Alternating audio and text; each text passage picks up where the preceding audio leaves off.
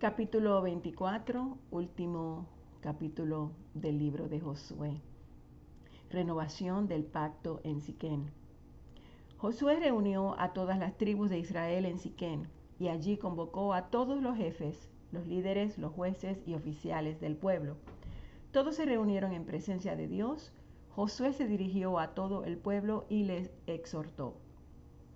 Así dice el Señor Dios de Israel Hace mucho tiempo sus antepasados, Tera y sus hijos Abraham y Nahor, vivían al otro lado del río Éufrates y adoraban a otros dioses.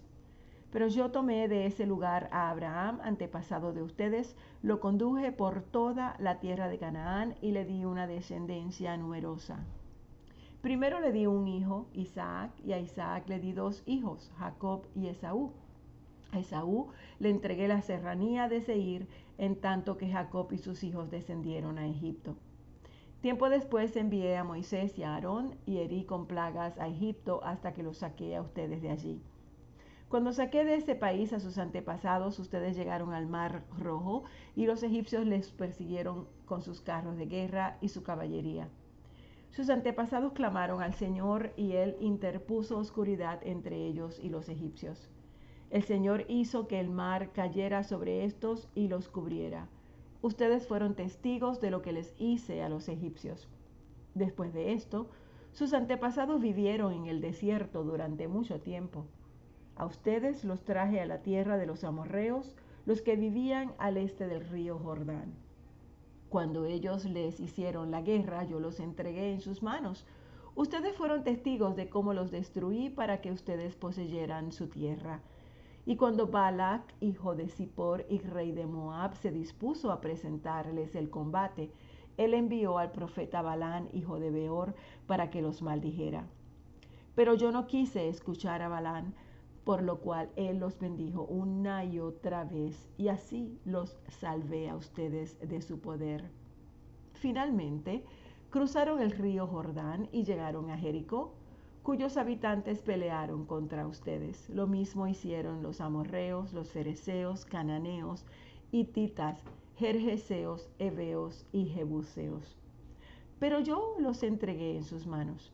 No fueron ustedes quienes con sus espadas y arcos derrotaron a los dos reyes amorreos, fui yo quien por causa de ustedes envié tábanos para que expulsaran de la tierra a sus enemigos. A ustedes les entregué una tierra que no trabajaron y ciudades que no construyeron. Vivieron en ellas y se alimentaron de viñedos y olivares que no plantaron.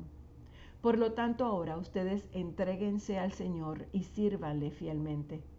Desháganse de los dioses que sus antepasados adoraron al otro lado del río Éufrates y en Egipto, y sirvan solamente al Señor. Pero si a ustedes les parece mal servir al Señor, elijan ustedes mismos a quienes van a servir.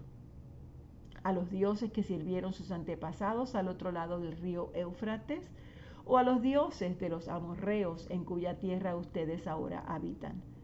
Por mi parte, mi familia y yo serviremos al Señor. El pueblo respondió, eso no pasará jamás. Nosotros no abandonaremos al Señor por servir a otros dioses. El Señor nuestro Dios es quien nos sacó a nosotros y a nuestros antepasados del país de Egipto, aquella tierra de servidumbre. Él fue quien hizo aquellas grandes señales ante nuestros ojos.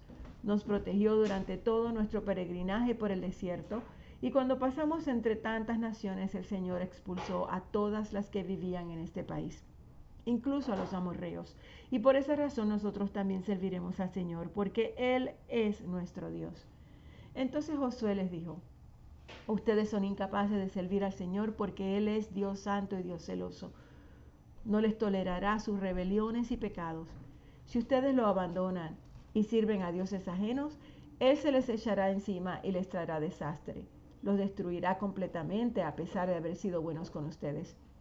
Pero el pueblo insistió, eso no pasará jamás, nosotros solamente serviremos al Señor. Y Josué les dijo una vez más, ustedes son testigos contra ustedes mismos de que han decidido servir al Señor. Sí, sí lo somos, respondió toda la asamblea. Josué replicó, desháganse de los dioses ajenos que todavía conservan. Vuélvanse de todo corazón al Señor, Dios de Israel. El pueblo respondió, solamente al Señor nuestro Dios serviremos y solamente a Él obedeceremos.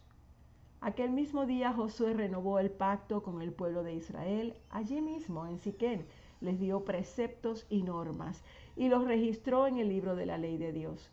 Luego tomó una enorme piedra y la colocó bajo la encina que está cerca del santuario del Señor. Y entonces le dijo a todo el pueblo, esta piedra servirá de testigo contra ustedes.